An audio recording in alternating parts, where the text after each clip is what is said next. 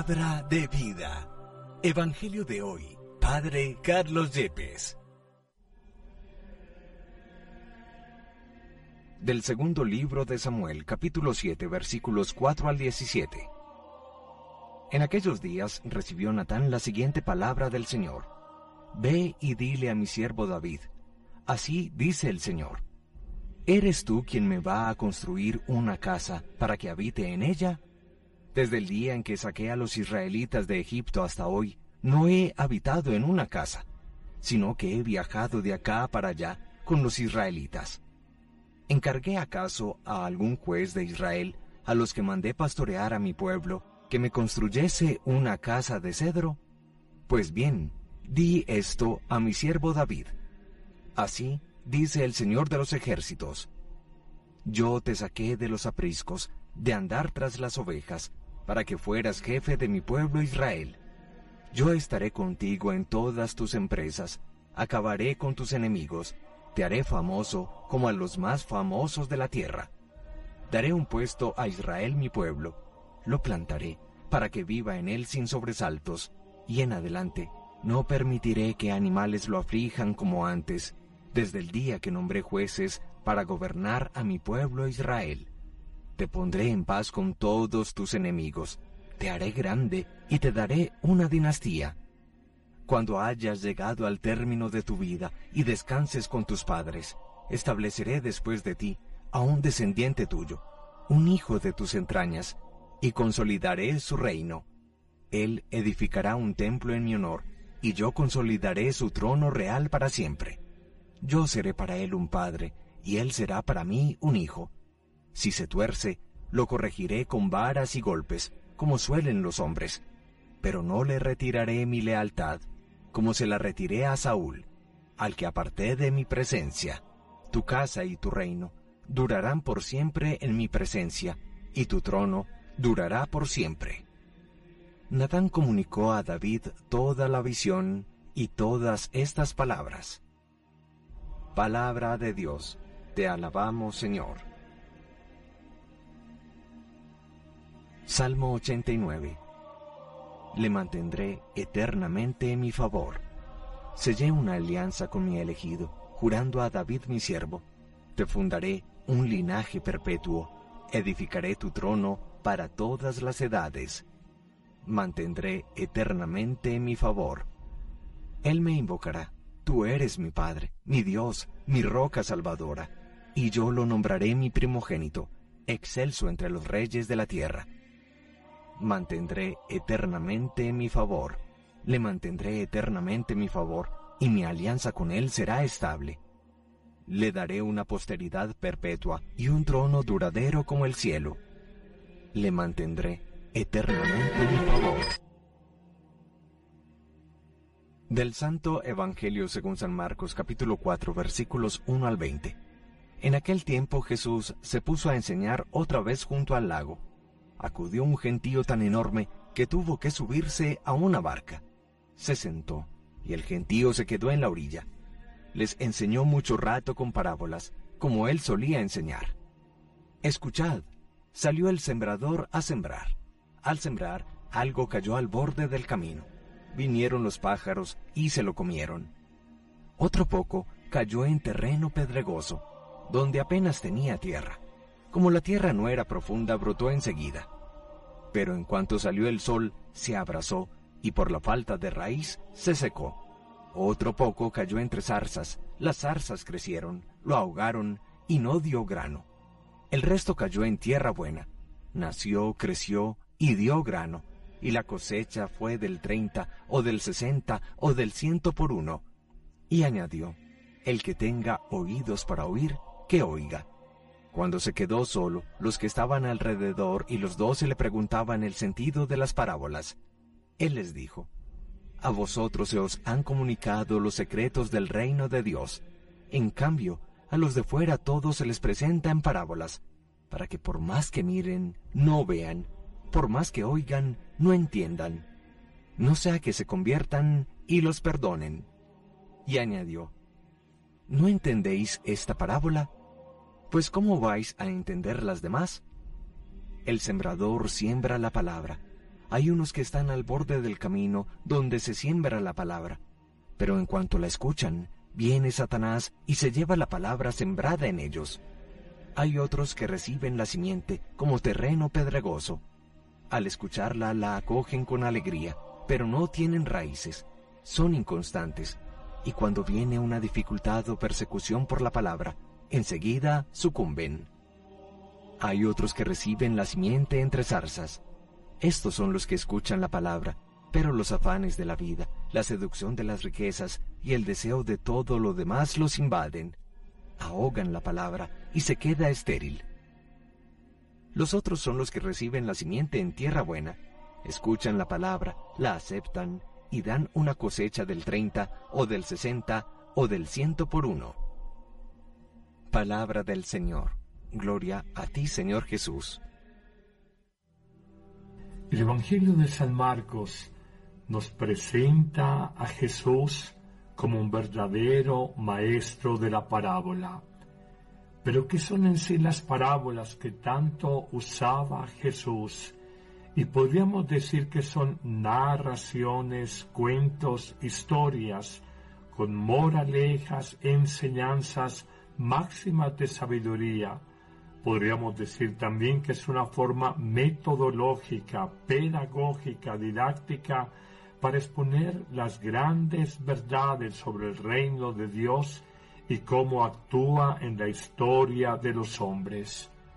Hoy creo que una forma excelente para evangelizar por parte de catequistas, profesores de religión, los mismos papás sobre sus hijos, o aún nosotros los sacerdotes, las religiosas y los laicos evangelizadores, es la de aprender a contar historias, a narrar cuentos que tengan una moraleja, una enseñanza sabia, sapiencial para la vida de nuestros oyentes.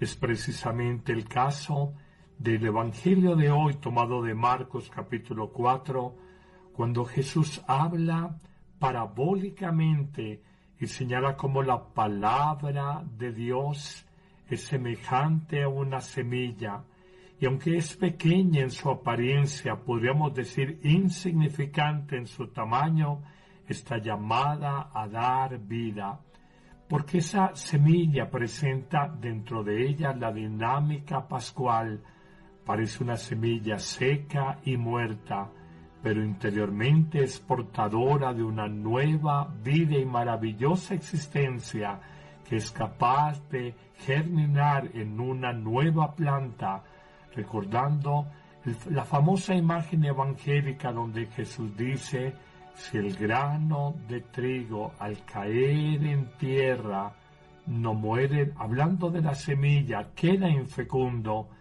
pero si ese grano se seca, se transforma en semilla, será fecundo bajo una nueva vida. Pero también podríamos sacar enseñanzas de lo que es la palabra de Dios, descubriendo que ella, la manera de las semillas, crece bajo tierra, crece, pudiéramos decir, en el silencio del corazón humano y va germinando una nueva vida, la vida divina, la vida de Dios dentro de cada uno de nosotros. Finalmente, sobre la palabra que es semilla de vida nueva, podríamos afirmar que tiene una potencia interior, intrínseca, inmensa, porque desde la simplicidad, sencillez, insignificancia en apariencia de una semilla que parece seca, está todo el poder de una planta llamada a convertirse en un arbusto y en generar vida, para los demás. Pero avanzamos en nuestra reflexión y en este capítulo 4 de San Marcos se nos presenta más allá de equiparar la palabra de Dios con una semilla, se nos habla ahora de la contraparte, los terrenos, las sementeras donde puede caer esa semilla.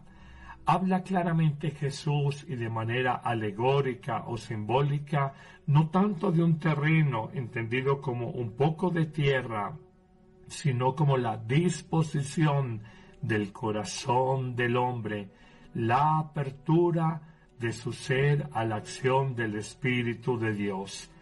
Y señala tres tipos de corazón humano o si se quiere de terrenos estériles. El primero es el terreno donde la semilla cae al borde del camino y por ser tierra superficial, cualquier tipo de tentaciones, de dificultades, de insidias del maligno, desaniman a una persona para conocer de Dios, para perseverar en el bien. Es tal vez una etapa de la vida cuando somos jóvenes, somos superficiales, con muy buenos propósitos, con magníficas buenas intenciones, pero ante las primeras tentaciones, dificultades ante la dispersión del mundo de hoy, nosotros no dejamos que arraigue, que eche raíz la semilla de la palabra y de la vida nueva de Jesús. Nos presenta luego un segundo terreno que también es estéril y es el terreno que está entre piedras. Y Jesús mismo lo explica como el terreno o el corazón humano que es inconstante ante las persecuciones y dificultades de la vida. Jesús no anuncia, sino que asegura que tendremos dificultades, incomprensiones y hasta persecuciones en la vida. Es como oramos en el Padre nuestro cuando dice, no me dejes caer en la tentación. Ya se presupone que tendremos tentaciones, pero que pedimos no caer en ellas. Aquí se presume que tendremos dificultades y persecuciones, pero se nos pide no ser terreno entre piedras, terreno pedregoso y no ser inconstantes ante estas dificultades. Hoy pregúntate, ¿cuántas personas conoces tú que ante las primeras dificultades, divisiones, problemas en la comunidad parroquial, en la comunidad cristiana, en ese proyecto de vivir más a Jesús, por un estado anímico fuiste inconstante y no perseveraste? Finalmente se nos habla de un tercer tipo de terreno estéril que es el terreno entre zarzas o entre malezas, y Jesús lo explica como el corazón humano, que es una cementera, un terreno que se deja fácilmente seducir por el Dios de este mundo, la riqueza, y entender falsa y engañosamente la vida como un buscar solamente dinero, pensando que nos va a asegurar la felicidad y la plenitud de la vida. Si fuera así, muchos ricos y famosos no vivirían depresión, muchos ricos y famosos no terminarían en la drogadicción, muchos ricos y famosos no terminarían autoaniquilándose por el suicidio.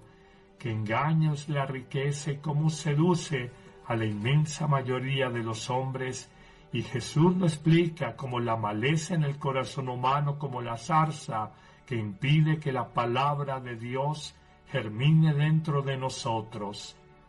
Finalmente hablará en ese mismo punto de las zarzas o la maleza como los afanes, las preocupaciones por la vida diaria nos impiden ser personas más profundas, más trascendentes, y permitir que la semilla de Dios germine y crezca dentro de nuestro ser, dentro de nuestro corazón.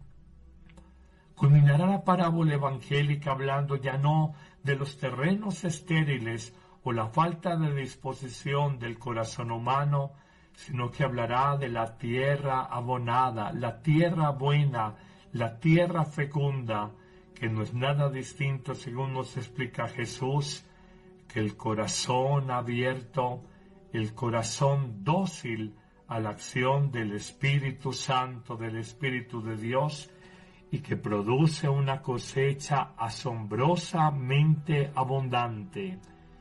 De hecho, los terrenos más fértiles en Israel producían hasta siete veces lo sembrado, pero aquí se nos habla de una producción que puede ser 30 veces lo sembrado, 60 veces lo sembrado o 100 veces lo sembrado.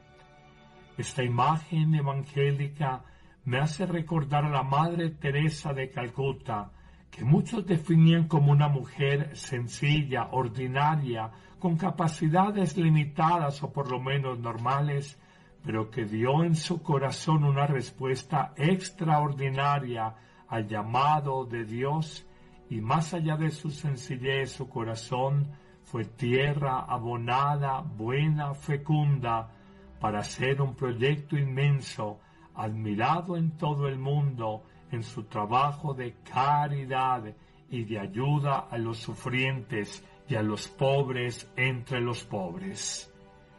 Señor, gracias por este Evangelio.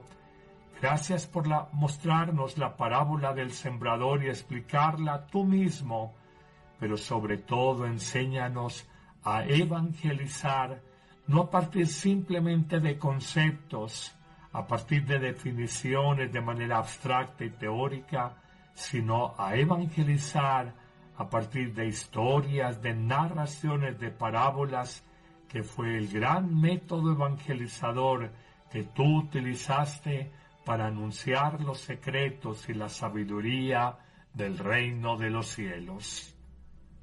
Que el Señor te bendiga en abundancia en este día, en el nombre del Padre y del Hijo y del Espíritu Santo.